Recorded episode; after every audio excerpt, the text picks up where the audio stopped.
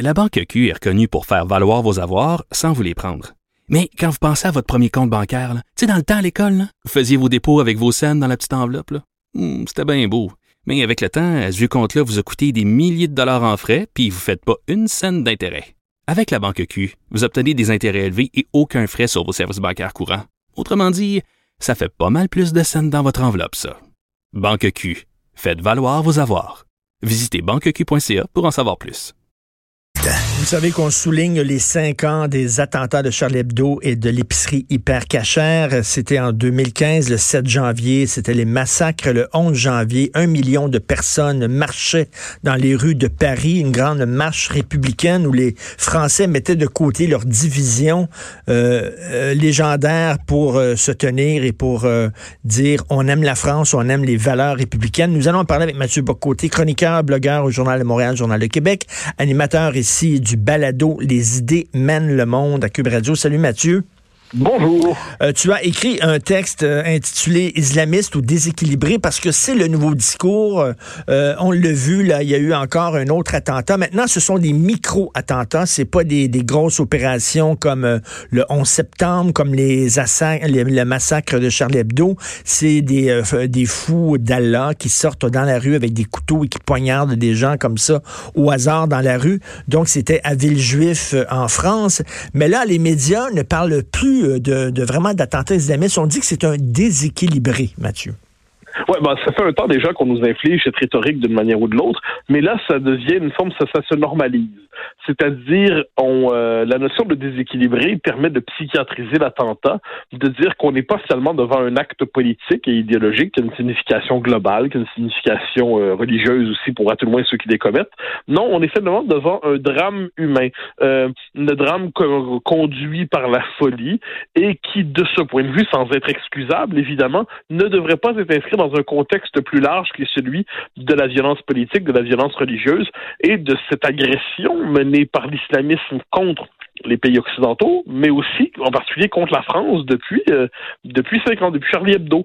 Et je vois derrière ça tout le paradoxe autour de Charlie, c'est-à-dire on le voyait euh, hier, on le voit aujourd'hui, euh, on nous dit jamais on ne sera, on est Charlie, Charlie, Charlie, on ne cédera mmh. jamais. Et au même moment, eh bien, on intériorise les contraintes idéologiques de l'islamisme, on intériorise les interdits idéologiques d'une du, de pensée qui se, se veut inclusive, mais qui dans les faits consiste à censurer le et on répète pas d'amalgame, pas d'amalgame, pas d'amalgame pour ne pas être capable de réfléchir euh, au lien non pas à l'identité entre l'islam et l'islamisme. Évidemment, les deux ne se, les deux ne s'identifient pas, mais est-ce qu'il y a des liens entre l'islam et l'islamisme? On devrait à tout le monde avoir le droit d'y réfléchir. Eh bien non, le pas d'amalgame est là pour marquer une forme de censure autour d'une simple réflexion. Donc devant tout cela, comment ne pas voir que on n'a jamais été aussi peu Charlie euh, aujourd'hui, euh, alors qu'on prétend l'être plus que jamais? Je me fais l'avocat du diable, Mathieu, pour les fins de la conversation. Euh, Quelqu'un qui euh, entre dans une idéologie comme ça, forcenée comme euh, comme l'idéologie islamiste et qui est prêt, est un individu qui est prêt à tuer pour une cause en croyant que il sert Allah, qui va aller dans l'au-delà avec rencontrer des vierges et tout ça cette personne-là, elle est déséquilibrée, non? Mais, mais ça, cette, cette, cette question-là, effectivement posée pour euh, dans les circonstances, je la trouve un peu étrange. C'est-à-dire, est-ce qu'on croit que les idéologies euh, ont simplement pour vocation de transformer le père de famille ordinaire qui est fonctionnaire à Mascouche ou à Laval en, en fou furieux en l'espace de quelques minutes ou quelques heures? Le propre des discours idéologiques comme ceux-là, dans, le, dans ce cas-là d'islamisme, c'est justement d'exciter les franges les plus fragiles de la société, pousser à leur conversion sous la promesse d'un absolu et les pousser ensuite à l'action. Et ça, il faut s'intéresser un peu à la rhétorique des, euh, de, de l'islamisme qui pousse justement à cette idée qu'on va exciter les franges les plus vulnérables de la société pour les pousser à la révolution. Euh, à la rigueur, on me répondra toutes les, tous les discours révolutionnaires ont toujours fait de même. D'accord, on pourrait dire que tout discours révolutionnaire a tendance à cibler la catégorie de la population la plus sensible de basculer mhm. de son, dans, sa logique. Eh bien, le, le, le communisme l'a fait en d'autres temps, euh, et aujourd'hui, aujourd'hui, l'islamisme a compris qu'il peut viser notamment les populations qui sont les, euh, vous savez, cette grande indifférenciation, cette grande euh, fragilité identitaire dans le monde occidental. Eh bien, pousser les plus fragiles, les plus sensibles, les plus, les moins équilibrés à basculer et les pousser à l'agression euh, meurtrière. Donc, il n'y a pas de contradiction. Est-ce qu'on pense que tous ceux qui étaient dans la SS en d'autres temps étaient euh, des euh, de, de, parfaits hommes parfaitement équilibrés? Pour être capables de faire les massacres qu'ils ont faits? Hmm. Alors, moi, ce que je dis, c'est que l'islamisme, pas l'islam, l'islamisme, aujourd'hui, l'islamisme terroriste, excite les pulsions meurtrières et euh, il faut, il n'y a pas de contradiction. Mais c'est très, très bon ce que tu dis. c'est tout à fait juste. On pourrait parler des nazis en disant, d'ailleurs, il y a plusieurs livres qui ont été écrits par des historiens en disant que plusieurs officiers nazis étaient complètement stone, étaient sur des, euh, pilules, euh, et, on pourrait dire, ah, ce sont, des déséquilibrés, mais on dit pas ça pour les nazis. Pourquoi on le dirait pour les islamistes?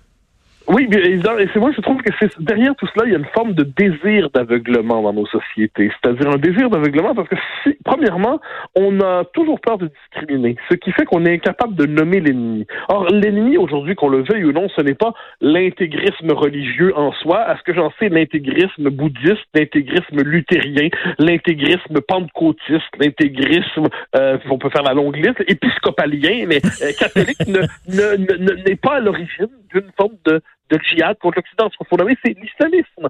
Premièrement, donc la nécessité de nommer.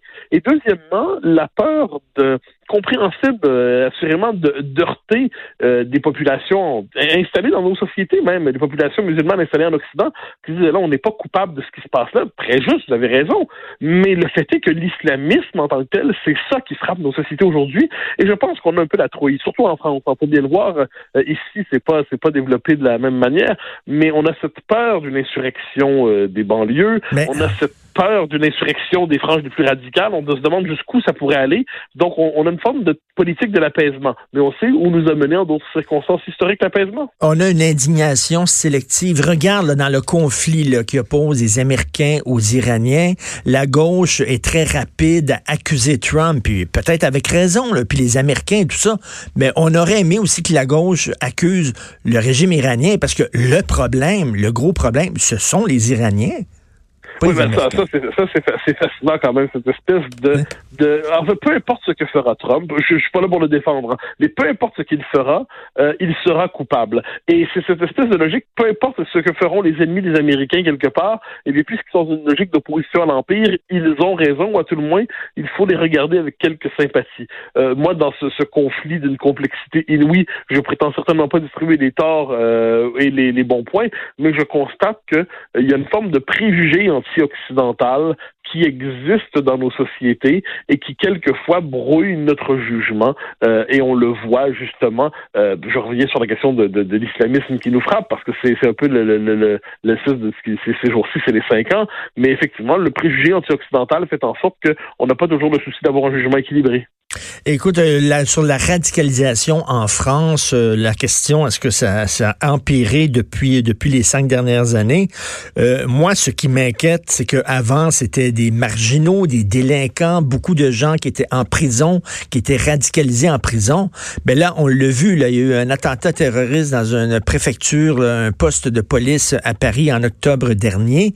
Et là, on voit que là, maintenant, ce sont des policiers qui sont radicalisés, des policiers qui ont accès à des des documents top secrets, des informations sensibles. Il y a des hauts fonctionnaires qui sont radicalisés. Là, ça commence à être vraiment inquiétant. Ouais, ça, chez les policiers, on l'avait vu, c'était assez, assez inquiétant. Plusieurs s'inquiétaient de phénomènes semblables dans l'armée. J'ai lu, euh, j'ai pas le chiffre exact en tête, mais j'ai lu récemment que, euh, je crois que c'était au Mali, plusieurs officiers s'étaient retournés, euh, finalement, euh, sous le signe de l'islamisme contre, contre leur pays, des, des, officiers français. Mais, mais devant cela, on, est, devant un phénomène d'époque, c'est-à-dire l'islamisme a un terreau fertile dans certaines, dans certaines parties des populations qui sont excitées par un islam radical, euh, mais aussi réussi à convertir. Ne faut pas l'oublier, le, le, le, tueur de Villejuif était euh, c'est un Nathan qui s'était converti il y a quelques années. Donc, pour des, psychologies affaiblies, eh bien, ça a une puissance d'hypnose, une, idéologie qui promet la force et la toute-puissance et tout ça. Ensuite, effectivement, mais ça progresse dans les services policiers. Euh, il y a eu, il y a, longtemps, il y a, il y a, plusieurs années déjà, un homme politique français avait écrit un livre, Les mosquées de Roissy, pour s'intéresser, ou s'intéresser justement à la contagion de l'islamisme à l'intérieur des, transports publics en France, euh, bon, dans ce cas-là, des, des, aéroports. Donc, c'est un phénomène global Et tant qu'on va traiter ça comme une série de, de, cas individuels psychiatrisés, eh bien, on va s'interdire de penser la guerre dans laquelle nous sommes engagés partout en Occident et en France en particulier. Écoute, il y a un tabou, il y a quelque chose de délicat, on ne peut pas en parler, mais je vais en parler parce que l'émission s'intitule euh, Politiquement incorrect. Moi, j'étais présent à la marche républicaine le 11 janvier 2015 avec Sophie, ma conjointe. On était parmi le million de personnes qui marchaient. Euh, je couvrais ça pour le Journal de Montréal, donc je me promenais beaucoup dans les gens, dans la rue et tout ça. Je n'ai pas vu beaucoup de femmes voilées qui manifestaient. Ça semblait être la France euh, traditionnels qui manifestaient. Euh, bon, je veux pas stigmatiser une population, mais euh, je sais pas, il y a, peut-être des endroits, des quartiers en France où on n'a pas vraiment participé à cette marche républicaine. Ah, mais, c'est documenté, c'est su, entre guillemets. Euh, même Emmanuel Todd, euh, le sociologue, euh, lui-même l'a noté, par ailleurs, pour stigmatiser ceux qui manifestaient en disant, regardez, c'est la France blanche et islamophobe qui se lève et qui se venge. mais non, le, le fait que mais c'est pas, appelons ça, c'est pas la France unanimement qui s'est mobilisée autour de Charlie. Euh, c'est un fait. Il faut pas oublier que pour pour certains, pas pour des tonnes, mais pour certains, euh, si on devait condamner euh, l'assassinat, l'attentat de Charlie Hebdo, il était néanmoins compréhensible puisqu'on était devant des cas de blasphème par rapport au prophète, pour reprendre le, mot consacré. Donc non, non, c'était... Mais ça, c'est la part inavouée. C'est-à-dire, vous savez, en France, il y a l'espèce de discours républicain qui cherche à, à, occulter les différences culturelles entre les différents segments de la population, ce qu'on peut comprendre. C'est généreux sur le plan des principes, mais sur le plan des faits, le fait est que le, le, le discours Je suis Charlie n'a pas interpellé également toutes les couches de la population, pour le dire d'un euphémisme. Et, et, et la question est de savoir aujourd'hui qu'en est-il euh, Est-ce que parce que les problèmes qui sont souvent évoqués, c'est que dans certains quartiers, il n'est pas possible, par exemple, d'enseigner l'histoire d'Achoa. Mm. Il faudrait faut enseigner autrement l'histoire des sciences, des croisades, et ainsi de suite, pour ne pas déplaire à certaines catégories de la population. Eh bien, ça, on l'avait vu avec euh, Charlie. Et mais mais on préfère souvent détourner le regard de peur justement d'avoir l'air euh, xénophobe, raciste, méchant, pas fin. Et en terminant, dans, cette commémoration-là, faut pas oublier aussi qu'à l'époque euh, des massacres de Charlie Hebdo, il y a des gens comme John Le Carré, qui est un grand écrivain britannique, comme Michael Ondaatje, qui est un grand écrivain canadien, qui ont dit ils l'ont bien cherché en parlant des ah, gens de ben Charlie Hebdo. Ça, c'est dégueulasse. Et, ça pour, et, ça, pour, moi, c'est abject. Mais c'est-à-dire, c'est autrement dit, on veut, premièrement, on veut légitimer le péché de, blasphème, le crime de blasphème. Ensuite, on, accorde aux plus fanatiques de chaque religion, dans ce cas-là, le droit de liquider les ceux qui blasphèment, les blasphémateurs. Et donc, devant tout cela, ça, c'est véritablement la, pour moi, il y a un mot que j'aime pas, dont j'aime pas abuser, mais qui est nécessaire. Ce sont des traîtres. C'est-à-dire, mm. euh, des gens qui légitiment l'agression comme ça, euh, dans des telles circonstances. On est des gens, des gens qui sont dans la barbarie idéologique, le fanatisme idéologique et la trahison lorsqu'on est devant ça. Euh, ça veut pas dire que c'est pas des grands écrivains, ça veut pas dire que c'est pas des bons humains sur euh, d'autres points, mais sur le plan de la fidélité minimale élémentaire exigée à leur, leur, communauté politique, cette espèce de complaisance pour l'islamisme qui va jusqu'à la complaisance ou la pour le meurtre, comment nommer ça autrement? Merci beaucoup, Mathieu, d'avoir pris le temps de nous parler. Je rappelle ton texte islamiste ou déséquilibré. Vous pouvez le lire sur le site du Journal Montréal, Journal du Québec. Merci, Mathieu. Au grand plaisir, au revoir.